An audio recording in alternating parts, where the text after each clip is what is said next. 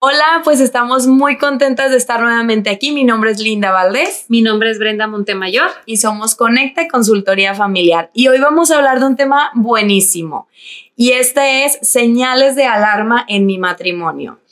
Y Brenda, a mí me gustaría iniciar diciendo algo que no puede, que, que puede sonar un poquito pesimista. Ajá. Pero es una realidad la cual tenemos que abrirnos a ver. Y es que eh, cuando nosotros. Ay, cuando hablas así como que digo, uy, qué va a decir, ta, ta, No, no, no, es que sabes, es, es muy real. Cuando lo escuché, sí, sí me impactó y dije, órale, pues sí es cierto. Cuando, cuando elegimos pareja, elegimos un tipo de problema. ¡Ah! Oh, me digas eso. ¡Ah! Sí, sí, sí, sí. es que, sabes, em, la pareja que hayas elegido tu esposo, tu esposa, tiene defectos, ¿no? Como todos. Todos tenemos ciertos defectos, ciertas fortalezas y ciertas debilidades. Y por más que nos llevemos muy bien, pues van a haber puntos de conflicto, ¿no? Entonces va a estar este tema en donde, pues sí, yo escogí lo más apegado, ¿no? A, a, a mi tal vez ideal, pero esa persona no va, vaya, va a seguir siendo imperfecta. Entonces, sería mentira decir que, es que escogiste a la persona eh, ideal y perfecta para ti. O ni que estuviéramos en Disney, ¿no? No, exacto. Eh, porque pues no. si pueden hacer muy buen clic, sin embargo, nunca va a llegar a, ser, a, tener esa perfección. Entonces, ¿qué, ¿a qué voy con esto? Que sea como sea tu pareja, así hubieras elegido a otro que, que, no tuviera esos defectos que tu pareja actual tiene y que a lo mejor es con lo que tú te conflictúas mucho, pues esa otra persona que tú hubieras elegido si no hubiera sido tu esposo tendría otros defectos, entonces hubieras elegido otro tipo de problema. Fíjate, ahorita que dices eso, mm, yo recuerdo muy bien cuando estaba, eh, no sé, tenía unos 22 años, empezaba yo a trabajar y tenía una compañía de trabajo que me decía, eh, yo estaba saliendo con un chico y me decía, fíjate muy bien la persona con la que va a estar saliendo y fíjate en que lo malo que tiene, tú puedas con ello. O sea, no te fijes en lo bonito, en lo bueno, porque lo bueno, pues todos podemos con lo bueno. Decía, fíjate en lo malo. Y fíjate si puedes con eso mal, porque aquella persona tenía una situación un poco complicada, este, sentimentalmente. O sea, ella estaba cerrando un, tema sentimental y estaba abriendo y estaba empezando a salir con él. Entonces digo, eso como que me conflictuaba porque, o sea, no es que yo estuviera siendo me estaba haciendo infiel conmigo, sino como que él todavía estaba arrastrando ciertas secuelas de esa relación. Entonces yo decía, ay, es que todavía no, o sea, como que no sé, ¿verdad? Y me decía, es que sí, sientes que no sabes y sientes que no puedes, pues no le entres, ¿verdad? Porque con eso malo ya te estás dando cuenta que no pasa a poder con eso. Entonces, como que eso siempre digo, llegó a ese consejo, llegó muy buen tiempo, porque pude elegir o sea, pude elegir el problema, ah, pude elegir el problema que yo quería para mí. El que estabas dispuesta Exacto. A, a, enfrentar, ¿no? Exacto. Y yo creo que este es el tema de pareja, o sea, esta es la realidad de pareja, ¿no? O sea, cuando yo escojo, yo elijo con qué problemas sí decido luchar, ¿no? O, o qué peleas sí decido luchar considerando las características, la personalidad de mi pareja, ¿no? Entonces, me llama la atención ahorita que dices, ¿no? Como que esta persona trae arrastrando secuelas de aquella relación, pero dime sí o no. Todos traemos secuelas de relaciones pasadas que te ayudaron a fortalecerte o a forjar cierto, cierto aspecto de ti que hoy te ayudan a eh, a, enfrentar los retos de la vida o de tu relación. Somos como maestros, ¿no? Yo creo que estás dado en un punto importante porque a veces nos convertimos como en maestros de, de, otras personas y otras personas son nuestros maestros y al final nos ayudan a, pues a, elegir, ¿no? A elegir lo que no queremos o lo que sí queremos para nuestra vida.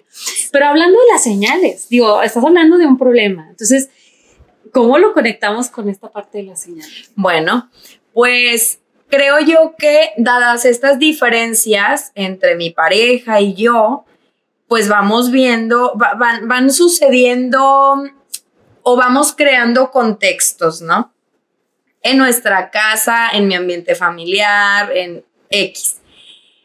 El tema es que siempre van a haber situaciones de conflicto, ¿no? O siempre van a haber situaciones en donde tengamos diferentes formas de pensar y demás. Y la primer señal, Brenda, porque, porque aquí el punto es, bueno, esas diferencias siempre van a existir, pero cuando nosotros como pareja no sabemos cómo sobrellevar esas diferencias, es ahí donde empieza ahora sí, el problema se puede ir agravando cada vez más. Entonces, a mí me gustaría empezar pues con la primer señal de alarma, que esto no significa de, no es que entonces tu matrimonio no tiene solución si tú presentas estas señales, no para nada. Al contrario, al contrario, porque tenemos muy buenos acompañamientos aquí en Conecta, entonces. Sí, no, y, y significa presta atención porque hay solución. Exactamente. Mientras ambos estén con la disposición, mientras, mientras ambos quieran trabajar, hay muy buena, muy buen pronóstico, ¿verdad? Si llevamos a cabo ciertas cositas que ayuden a fortalecer la relación, ¿no? Y la primera, muy, muy, muy común, y que a todos nos pasa, ¿eh? Tampoco se trata de decir, ya porque yo sé esto, ya jamás me pasa. Híjole, lo hacemos sin darnos cuenta. No, y aunque seas este terapeuta o acompañante o orientadora familiar, te sucede, ¿no? Es como, es como los sacerdotes, ¿no? De alguna manera, digo, no es pose mala fama sacerdotes, pero para nada, son, son humanos y, y, y pues ellos también, digo, no es que se, no se equivoquen, se equivocan, pero ellos trabajan por, Sí, luchas. luchas, ¿no? Y el psicólogo y el orientador y el maestro y el, todas las profesiones, yo creo que luchamos. Y, y es como, vaya, cada día esforzarte para llegar a lo que tú quieres en tu relación, ¿verdad? Así ya como nos esforzamos a lo mejor con el ejercicio, etcétera. Entonces, bueno, así es para llegar a algo, para llegar a una meta como más, más arriba y así sucede en las relaciones. Así sucede. Primera señal de alarma es la forma en la que es cuando no sabemos comunicarnos de la mejor forma. Y dices lo que no quieres decir. Sí. Transmites lo que no quieres y no nada más hablando de la, de la comunicación o quieres que te adivine lo que estás pensando. Sí, sí, un montón de cosas. Oye, o simplemente mi, mi, mi, mi, comunicación no verbal, o sea, que expreso yo cuando volteo los ojos, ¿no? Cuando cruzo los brazos, cuando tú me estás hablando. O sea, todo eso transmite y comunica algo. Exacto. Y tienen un nombre, pero bueno, no les vamos a decir como tal, pero les vamos a ir diciendo cada uno. Sí, así es. Son cuatro formas. Enemigos. Cuatro enemigos de las relaciones en el tema de la comunicación. Uno de estos es... El más doloroso, que bueno, para mí es el más, este primero, no sé si vas a mencionarlo, pero si es el primero, es la crítica. La crítica. Ay, no, esa para mí es, yo creo que es la que más destruye, ¿no? Es que también es madre de otra, de las otras, ¿no? o sea, cuando, cuando yo critico, cuando yo estoy en esta posición de, de, de juez, de, y no, es que eso no está bien, no, es que tú eres este, un sucio, un cochino, un este, malviviente, un, no sé, todo lo peor, un inútil, ¿no? Digo, porque nosotros lo hemos visto mucho en, en, pues en, en, consultas? consultas, ¿no? Cuando nos dicen es que eres un sucio, eres un cochino, eres este, perezoso, llegas tarde siempre. Y sabes, ya, ya lo tenemos tan adoptado en nuestra vida que a veces ni siquiera nos damos cuenta de cuando tenemos estas actitudes críticas, ¿verdad? Y, y es un gran problema en la relación porque cuando yo me pongo en esta postura de juez, yo en automático estoy diciendo yo estoy bien y tú estás mal y el otro se siente así, señalado. Entonces, imagínate esto que va a generar en el otro. En automático genera y nos vamos al, al otro, al otro, ¿cómo les llamaste? ah, enemigos. Al otro enemigo de la comunicación, que es la actitud defensiva. Donde me protejo, donde este, no permito, me cubro y donde automáticamente también una neurona se activa, ¿no? Que digo, los psicólogos sabrán mejor que yo, mejor que nosotras, pero es como esta neurona que te protege, o sea, cuando ya sabes que viene algo, te proteges, ¿no? Entonces, ¿qué haces? Empiezas a pensar en otra cosa, eh, te volteas, ves qué bonito el cielo, te acuerdas de las Pepsis, o sea, te acuerdas de café, te acuerdas de este, el pago, evades, ¿no? No, y, y, es como esta parte de, ah, a ver, si tú me estás señalando, ¿yo qué hago? Pongo este escudo ¿qué dices y a, y a lo mejor, ¿qué hago? Pues lo reboto, o sea... Y el otro se ah. siente, el, el que te está criticando, al que se siente que está defendiendo, o se está defendiendo, pues imagínate. Exacto, o sea, agrava totalmente la situación. Siempre una actitud crítica va a conducir a la actitud defensiva del otro. Y una forma muy sencilla de ejemplificar la actitud defensiva es, oye, es que eres, tú eres un cochino porque siempre dejas los calcetines ahí. Y el otro se pone el escudo. Claro, pero porque tú nunca pones el cesto en donde va. Entonces es esta lucha en donde quiero ganar y la, la, meta es ganar, ganar, ganar, ¿verdad? Sí, y que el otro, y que el otro sea el que doble las manos, ¿verdad? Entonces, el otro es el que diga, ay, no, pues sí, ¿verdad? Tú tienes razón, yo soy el que no, este, mm, yo me siento culpable, pero eso no ayuda, ¿no? La culpa no ayuda. Aquí lo que, bueno, entonces les vamos a hablar cómo, el cómo sobrellevar esto. El antídoto. El, antídoto. Al enemigo. Muy bien. Entonces, bueno, y luego esto nos lleva muchas veces dentro de esta situación, esta problemática, a este tema de, del desprecio, a la actitud de desprecio que ahí es donde ya me hartaste y te volteo los ojos, cruzo, me volteo, estoy así o, empiezo con, hmm", ¿no? O sea, esta actitud incluso sarcástica en donde, sí, sí, tienes razón. Es, es, como esta forma de despreciarte, o sea, de, de decirte, pues me vales, ¿no? O ya ni para bien ni para mal escuchado, no, pues a mí ya ni para bien ni para mal, eh, a mí ya X, a mí ya no me interesa, eh, ay, como tú digas, al cabo de como quieras siempre vamos a tener estos problemas, todo eso son actitudes de desprecio. Y pues obviamente después van impactando, o sea, si lo vemos ya en cuestiones íntimas, eh, ya cuando llegan a una situación ya consulta, ¿no? Pareja nos ha tocado y no, pues es que ya X, o sea, ¿para qué? O sea, ya dejo que haga lo que quiera y este, pues si quiere, hoy tenemos, si quiere no, yo pues ya X, ya no siento, ya no participo, ya no me involucro, entonces ahí pues se va deteriorando mucho la relación. Sí, sí, de hecho, cuando ya hay escasez o cuando ya casi no hay intimidad sexual, pues es es como una alerta, o sea, una señal de que algo no anda bien, o sea, que, que, algo no anda bien en cuanto a la cercanía de la pareja, no a la cercanía emocional. Este, y... Y muchas de las veces, digo, Lindarita, que estás tocando esto, muchas de las veces puede haber, o sea, intimidad sexual no significa que tenga que llegar siempre a la relación sexual, porque muchas de las veces hay situaciones en las que hay enfermedad dentro de la pareja, ¿no? Sí, no. Hay situaciones, no sé, los partos, este, hay enfermedad, incluso, pues, no sé, algún tipo de enfermedad que no permita tener como los encuentros, pero por eso existe esta parte, o sea, este interés, ¿no? De, de podernos acercar también emocionalmente. Entonces, no significa totalmente la parte sexual, sino todo lo que va detrás o todo lo que va conjugando todo esto, ¿no? Pero, vaya, por supuesto que, es, eh, hay casos puntuales en donde no es posible y en donde la relación se puede seguir sobrellevando bastante bien, ¿no? Exacto. Con una muy buena cercanía emocional. Este, pero cuando se tienen todas las condiciones y no es porque, fíjate, y aquí sí me atrevo a decir, que para nosotras mujeres... Polémica.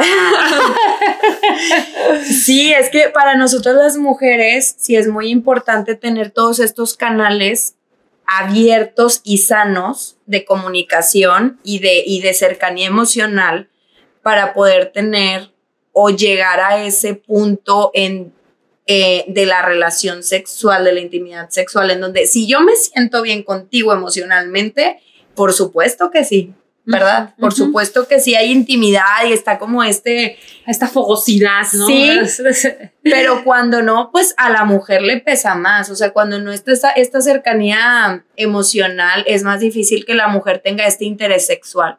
Exacto. Y también, digo, otro, otra, otro caso que también puede ayudar mucho, como también hormonalmente, ¿no? Dentro de un coito, ¿no? Se, se funden, ¿no? Las almas espiritualmente, emocionalmente, pues también es como esta oportunidad que también se puede dar de estar unidos, de estar juntos. Digo, no estoy hablando que en ese momento podamos hablar, pero hay una, hay, un chico, ¿no? Este Jason Everett, dice que es el superpegamento humano, es esta unión, ¿no? Estos, como estos fluidos, ¿no? De, de los, de, que suceden en la relación íntima que hacen que los cuerpos y las almas también se unan.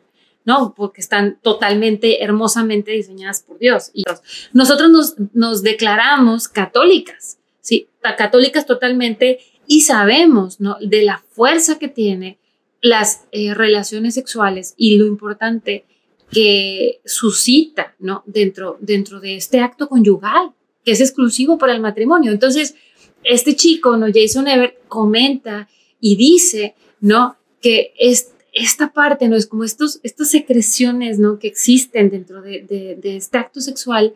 Por eso es muy importante el tema de los anticonceptivos, pero bueno, eso es otro tema y eso es otro, otro, otro punto. Pero esta parte de la unión, ¿no? De lo que yo recibo de ti, en, de mi cuerpo, lo que yo acepto de ti y que tú recibes de mí. Entonces, ¿por qué? Porque es un super pegamento humano, ¿no? Donde las hormonas, la vulnerabilidad, eh, lo más íntimo de nosotros está abierto y expuesto hacia el otro.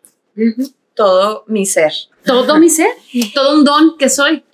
Y después ya por último, Brenda, tenemos como el cuarto, y otra vez, ¿cómo les llamaste? Enemigos. Enemigos. El cuarto enemigo de la comunicación es la actitud evasiva. Llamearte, en definitiva, ya no sé cómo sobrellevar esto, que lo que hago es me aparto. Llego y mejor me encierro, me, me va así, me viene. Evado con el celular, yo creo que eso es muy común hoy en día. O sea, una forma muy práctica de evadir problemas es me encierro en mi mundo digital, ¿no? Tecnológico, en el, en el teléfono.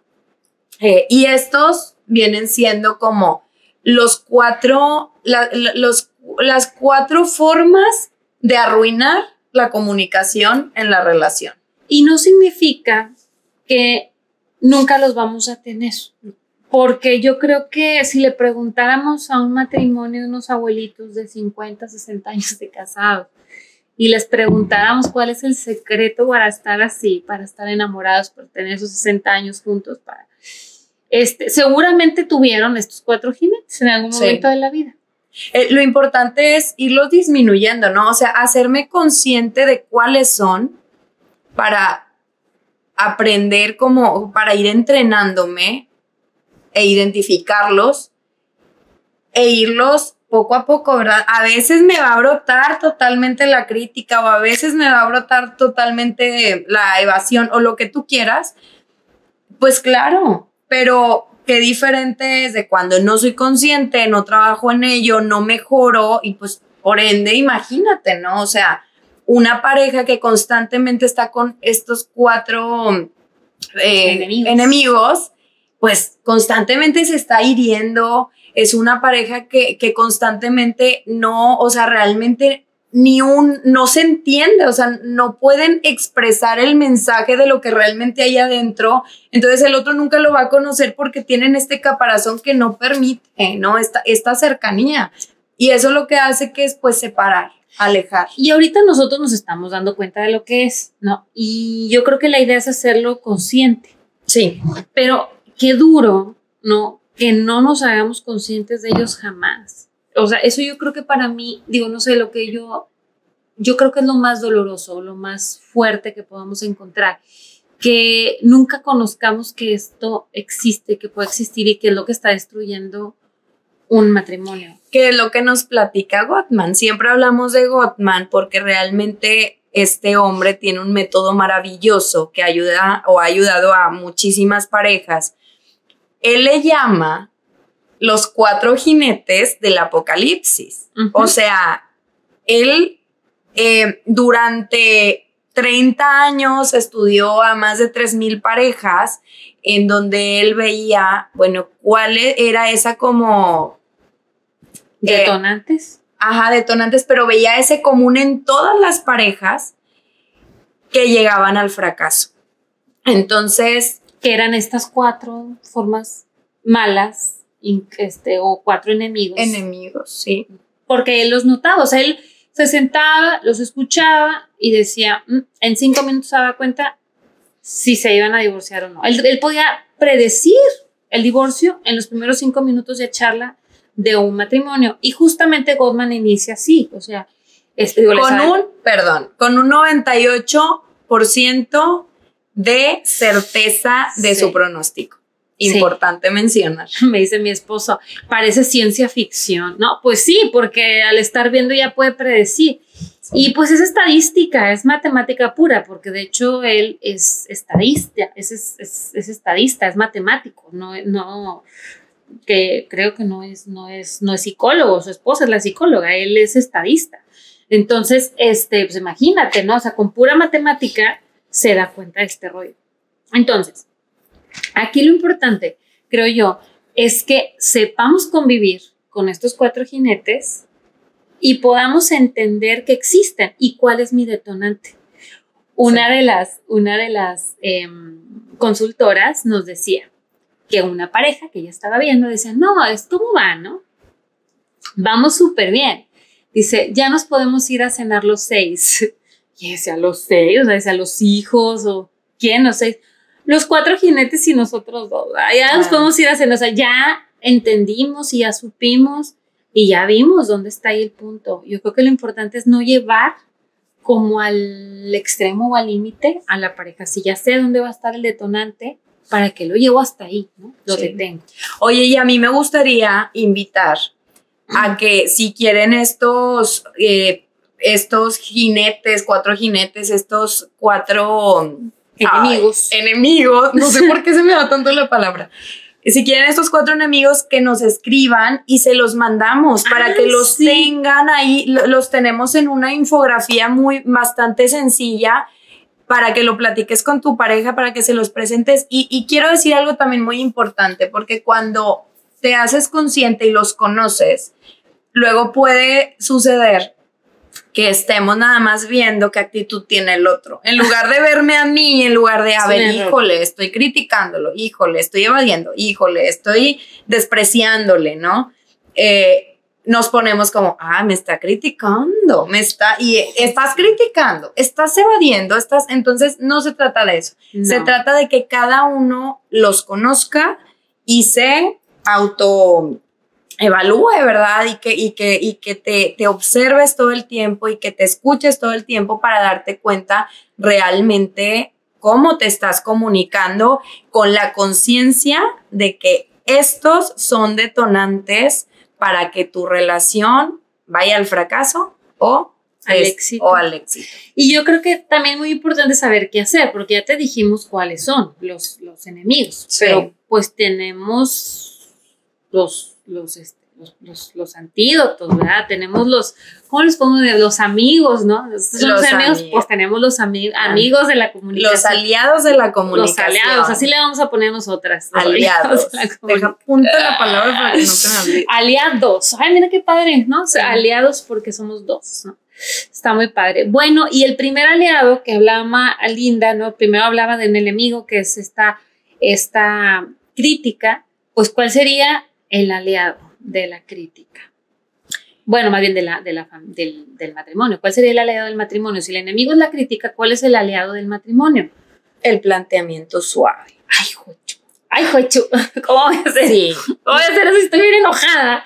Y estoy con las puntas aquí y está el calcetín ahí, huele todo apestoso. ¿Cómo le voy a decir bien bonito, linda?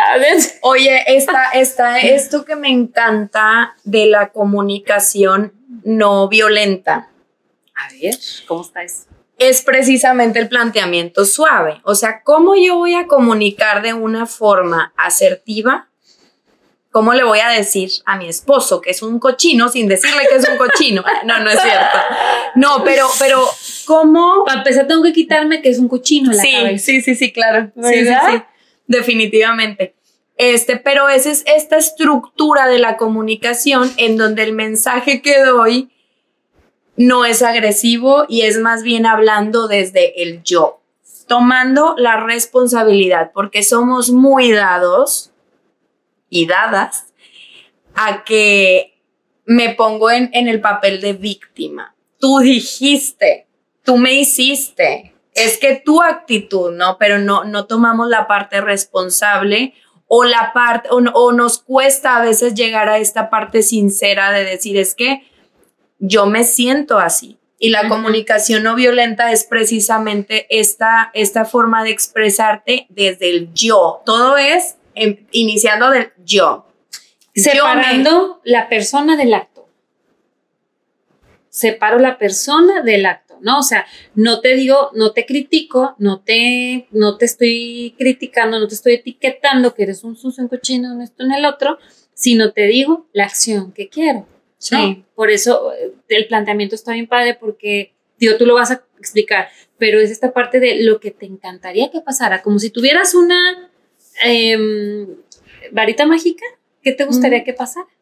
Sí, Como que desearías que estuviera pasando. sí. Y, y la persona, bueno, déjame prim- primero te digo como la fórmula A ver.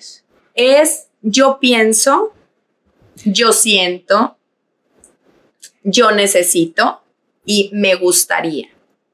Me gustaría, Sí. siento, pienso Y necesito. y necesito. Yo pienso que los calcetines no van ahí.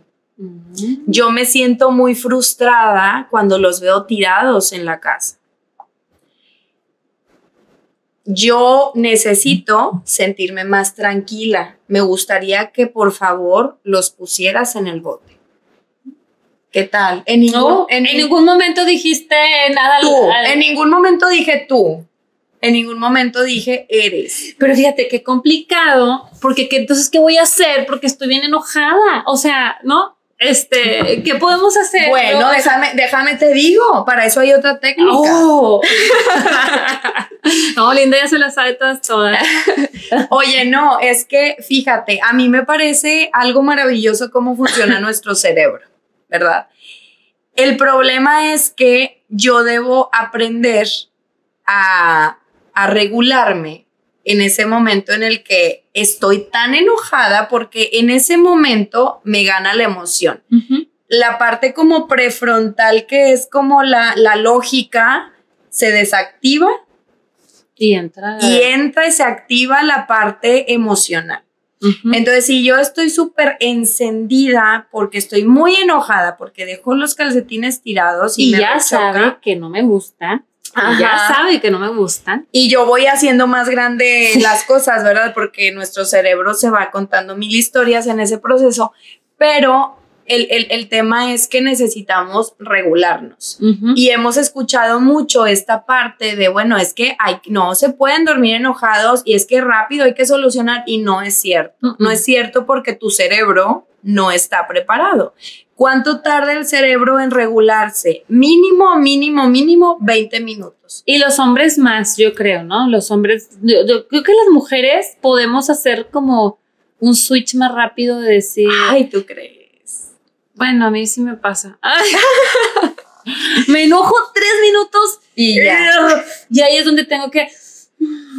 Bueno, puede ser que lo sacaste de un modo y luego ya como que te... Y la cosa es que al sacarlo, digo, yo he aprendido a regular esta emoción con terapia y muchas otras cosas más, pero este, si esta parte de mis, mis, mis 10 segundos, mis primeros 10 segundos son de, tengo que respirar. O sea, porque si no respiro y actúo, o sea, yo no puedo actuar. Bueno, hay técnicas de respiración Técnicas de que te ayudan a regularte. Cinco, pero- siete, es muy importante esta, esta parte de, de darle oportunidad a tu cerebro a que toda tu, esta parte eh, lógica se vuelva a aprender, a encender, a activar. Ay, me sentía de la micha. Este. Ah, todo el... Un saludo a de la Micha, si no está bien. Ay, sí.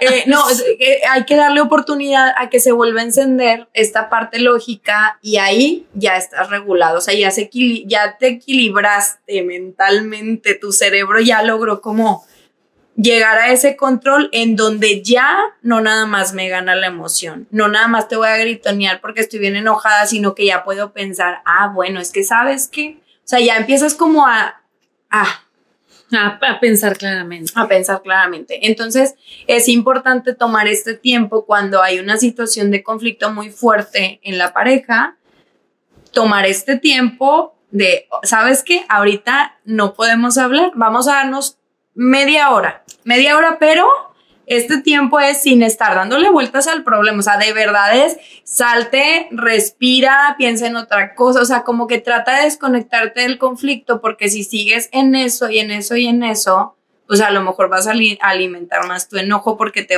te sigues contando estas historias, ¿no? Pero algo muy importante que así considero importante, digo, ahorita que lo mencionas, Linda, es que sí es importante decirle el tiempo que nos vamos a tardar, ¿no? Porque digo, como tú dices, es importante no dormirnos enojados. Si esto pasó a las 11 de la noche y ya son las 11.20, ¿no?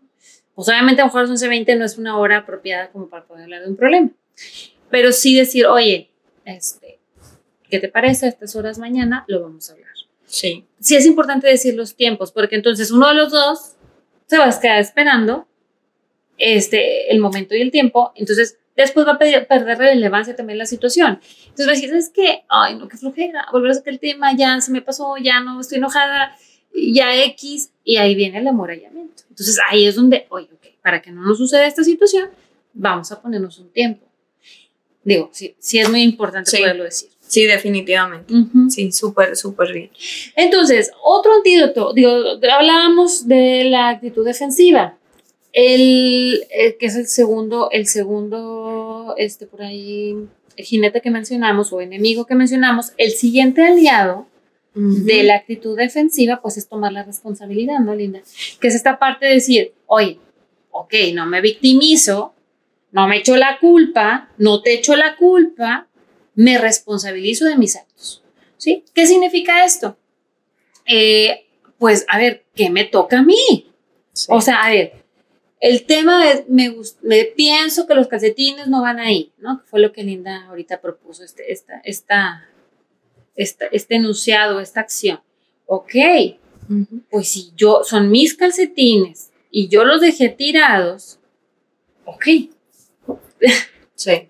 ¿Qué tengo que hacer si son mis calcetines? Y no ver el tú. Y o no sea, tú, no, buscar... ah, pero tú dejaste la ropa en el no sé dónde y tus calzones están en el baño y este, los trastes los dejaste allá y el vaso lo dejaste allá y todo eso, ¿verdad? Pues ya estamos sacando otras cosas. ya me estoy justificando y eso nos quita toda la parte responsable, o sea, nos mete, nos, nos hace entrar a la victimización. Exacto. Entonces, precisamente esto de aceptar responsabilidad es, me veo como alguien que influye y como parte de esta relación.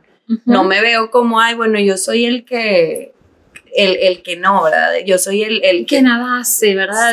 yo soy impecable, yo soy este, la señora que lava y plancha y no sé, ¿verdad? La, que, la señora que nada más lo hace bien ella, ¿no? Porque ay, es que no, no lava bien, ¿no? Entonces, como lava bien mal y entonces mejor lo voy a lavar yo porque él hace puro murero. Pues no, ¿verdad? Pues no eso no nos va a llevar a nada. Así es. ¿Cuál más? ¿Cuál más? Bueno, ahorita hablábamos también de esta actitud eh, Desprecio. despreciativa. Híjole, bueno, aquí esto me gusta mucho. Eh, me gusta mucho este aliado porque es la validación. El aliado es la validación. Híjole, imagínate que te digan, eh, ok, eh, esta parte de, oye, pues sí, ¿verdad? Okay, tomo, tomo, tomo mi responsabilidad, pero nunca veo lo bueno que sí haces, ¿no? O sea, nunca, entonces, entonces toda mi perspectiva que tengo de ti es negativa. Y nunca, nunca te valido absolutamente nada y no te doy la razón y tú apenas me estás diciendo algo y yo ya te estoy poniendo una queja y no te valide lo que sí estás diciendo. Oye, que, con tu necesidad. que muchas veces así nos llegan las parejitas, ¿no? O sea, con, con estos lentes oscuros hacia la relación. Porque es como si se, se empañó, se empañó, se empañó y ahora lo único que puedo ver es lo que no hay, lo que no hace y lo que no tiene. Exacto. Entonces, mucho o, o es, este aliado nos ayuda como a estar perceptivos de lo que sí hay, o sea, de, de lo que sí hace mi pareja, de lo que sí me gusta, de lo que sí tienen, ¿no? Exacto. Entonces, está muy padre y también va de la mano con, con, con la comunicación no violenta, porque ya es esta forma o esta manera en donde tengo que o busco yo también expresarme en base a mis necesidades y desde el yo, ¿no? O sea, es como una parte de, de validarte también a ti, el no, este, el no ofenderte. Ok. ¿no? Y, y, es, y fíjate que el desprecio, Gottman lo menciona como el, la bomba, ¿no? O sea, Sí. en, en donde ya se llega al desprecio, es una forma muy, muy triste de, de comunicar al otro porque prácticamente lo que le dices es tú no vales. Exacto. Tú no, no, darle su lugar, no darle, no escuchar su necesidad.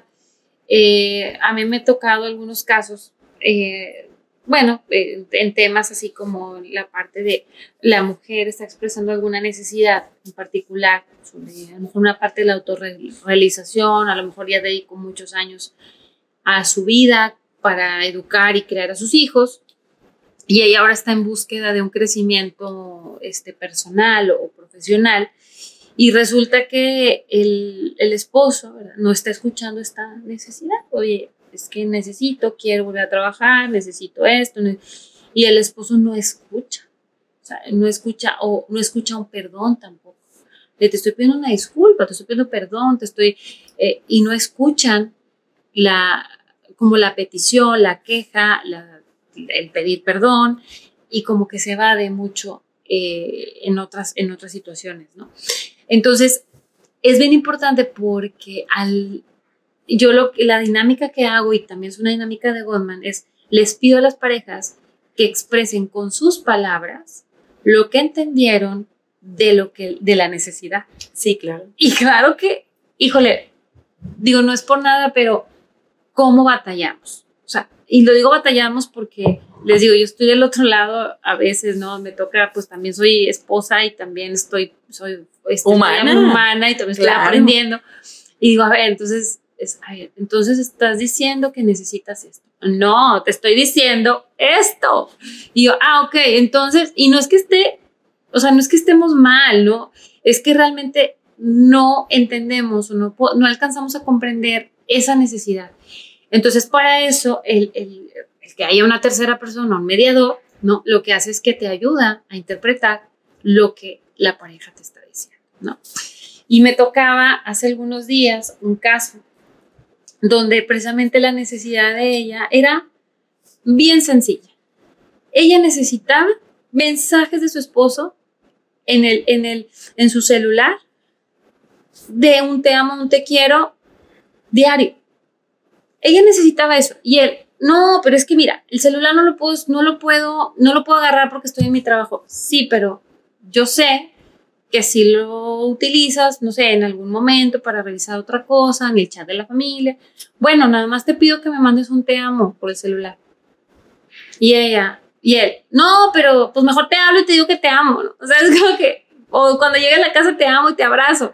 Y no, yo necesito que en tu día te acuerdes, a ver, entonces cuando, ¿por qué es tan importante? Bueno, es que yo necesito saber que en tu día estás pensando en mí. Aunque estás tú en tu trabajo, yo en la casa, y en esos dos minutos que tienes de respirar, para mí son importantes que me... Que Entonces- te acuerdes. Entonces es como que, ah, entonces tú necesitas que te escriba porque para ti es importante, porque entonces para ti es que te, te- es, verdaderamente te amo. Sí, eso es. Entonces, como, como que, no manches que me entendió, no manches que me comprendió. O sea, para ella fue así como que, o sea, le brillaron los ojos cuando él lo dijo con sus palabras, aunque yo les estaba ayudando a poder interpretar ese mensaje. este, no sé, parece algo, dices, ay, pero ¿cómo? O sea, que se lo diga ya. No, pero a veces de verdad estamos tan bloqueados y estamos tan metidos en nuestro rollo y no nos salimos ni un poquito de, de, nuestra, de nuestra rutina, de nuestra cotidianidad, que no alcanzamos a ver qué es lo más importante para el otro. Como un mensajito de este tipo. Sí, sí, sí. No, y, y, sabes, a lo mejor ella ya se lo había dicho muchas veces, pero no había encontrado la manera de cómo él necesitaba escuchar ese mensaje, ¿no? O a lo mejor él no entendía la importancia de lo que era para ella. Exacto. Por eso también lo importante hablar desde el yo, ¿no? Porque, por ejemplo, en, en esta situación, nunca me escribes, o sea, pudiera ser muy sencillo caer en jinetes de nunca me escribes, no te importo, seguramente, ¿no? Entonces... XY, ¿no? Z. Claro, entonces digo, lo que hace una buena comunicación, que al final eso son las, las, las técnicas de Gottman. Exacto. El poder llegar a entender lo que mi pareja necesita, ¿no? Y yo también poder expresar lo que necesito de una forma asertiva. Exacto, por ejemplo, aquí un ejemplo muy personal. Este, a mi esposo a mí me manda muchos papers porque le gusta leer mucho, entonces a él le gusta mucho compartir conmigo este, temas interesantes de, la vida, que sí, la psicología del dinero, que sí, este, cualquier, ¿no? Cualquier tema que a él le interese. Y él me los manda en inglés. él sabe que yo batallo mucho para el tema del inglés, o sea, se me da un poco y ahí voy aprendiendo, pero la verdad batallo un poquito. Entonces, Mm, cuando les digo, oye, veo que me mandas muchos papers, pero, o sea, como, ah, es que quiero leerlos contigo y te los estoy compartiendo en mi día porque me acuerdo de ti y quiero en este momento, te los mando. Y yo, ah, ok, pero, o sea, ¿cómo lo voy a hacer para leerlo? Ah, no te preocupes, te los voy a leer yo. Nada más que te los estoy mandando para, para tenerlo ahí como recordatorio. Y yo, ah, ok, ya sé que. Entonces, pero bueno, para mí, cuando él hace eso, a partir de, de ese momento que lo empieza a hacer, para mí es, ah, me tiene presente y quiere, quiere que yo aprenda con él esto, ¿no? Entonces, para mí ya eso es un acto, o sea, es su acto de, de amor, ¿no? Que tiene conmigo a través de, ese, de ese, porque quiere que yo crezca, quiere que yo aprenda. Entonces, qué bonito es para mí, ¿no? Que me manda algo para que yo tenga un crecimiento personal. Digo, es un ejemplo que nada más hay que hablarlo bien y decir, oye, porque pues si me empiezas a mandar cosas, ¿no? Y, no entiendo qué es, pues me voy a confundir, ¿verdad? O qué rollo, ¿verdad? Entonces, pues bueno, ahí la asertividad de las preguntas, ahí la asertividad de, ah, te lo estoy mandando por esto. Sí. Y el último antídoto. Ay, no, ese es el que más duele. Ah, no, ese es el, digo que es de los más difíciles, ¿no? El amurallamiento, es que ya vimos que era el enemigo y su aliado es, no me acuerdo, de la conducta evasiva. Ah, Es el relájese. Ah, no piense más. No piense No, es, es el relajarte. Y aquí yo creo que entra mucho este tema que les platicaba de, del comportamiento del cerebro. Eh, de, pues puede sonar como un, un aliado muy simple, relájese, ah, pues chido, ¿no? Pero no, o sea, tiene su chiste, porque ¿qué implica relajarse? O sea, y, y lo podemos ver, o sea, el estrés es un conflicto social muy fuerte que entra en la familia y también genera mucho caos. ¿no? Uf, y estrés, ¿no? Y lo vimos en la pandemia. O sea, digo, ahorita Linda y yo hemos tratado a algunas personas con, con secuelas de la pandemia. Y digo, porque luego que de repente compartimos algunos, algunos temas, ¿no? No compartimos la vida de las personas, ni mucho menos, compartimos los temas. Y uno de los temas es que muchas personas no se no se hallan, ¿no? No se hallan estando juntas. Entonces, oye, es que no tenemos actividad, no tenemos, no tenemos un más allá de la cotidianidad y siempre tiene que estar no nada más nuestra familia, no nada más tú y yo, sino alguien más. Entonces, como que estamos tan estresados y como tan metidos en nuestro rollo y como que no sabemos estar sin hacer nada con los nuestros, ¿no? Con nuestra familia, con nuestra pareja. Oye, tú y yo, así bien padres, sentados, este, viendo un programa, eh, respirando, haciendo ejercicio, haciéndonos un café. Hoy nos levantamos temprano y nos hicimos unos hot cakes y unos cafés tú y yo. y este, los niños no se levantan temprano. O sea, es nuestro tiempo, es nuestro espacio, es tú y yo. Entonces, no sabemos estar tú y yo y estamos tan agobiados, tan estresados que no hacemos conexión emocional. Sí. Y algo que me queda muy claro también es que necesitamos ser muy creativos. Como pareja uh. necesitamos tener mucha creatividad porque es una realidad que la rutina te termina, no voy a decir matando, pero te termina llevando. Muchas veces. Depende qué rutina, ¿no, Linda? Y con qué propósito, porque ahorita vamos a, ver si nos da chance de hablar de, una, de un. Yo creo que ya no, pero. Yo creo que ya no. Pero, pero, pero ya. Re buenas para el re buenas. ya, ya a lo mejor como, como ir, para ir cerrando, nada más. Como me gustaría rescatar eh, en otro, en el siguiente tema podemos ver más en profundidad lo que nos queda pendiente, pero sí, sí me gustaría rescatar esto, que, que sí necesitamos ser muy creativos como pareja, retomando como lo del estrés, ¿no? Porque a veces el estrés te termina encasillando en lo mismo o te termina bloqueando para no hacer más. Ya no se me ocurre, no sé si les ha pasado, a nosotras nos ha pasado un montón de veces cuando estamos secas. O sea, cuando dices, es que no, no se me ocurre nada. No se me ocurre ningún tema, es que no se me ocurre, estoy bloqueada y a veces eso es lo que nos genera. De repente, Linda, las bien temprano en la mañana me escribe todos los temas.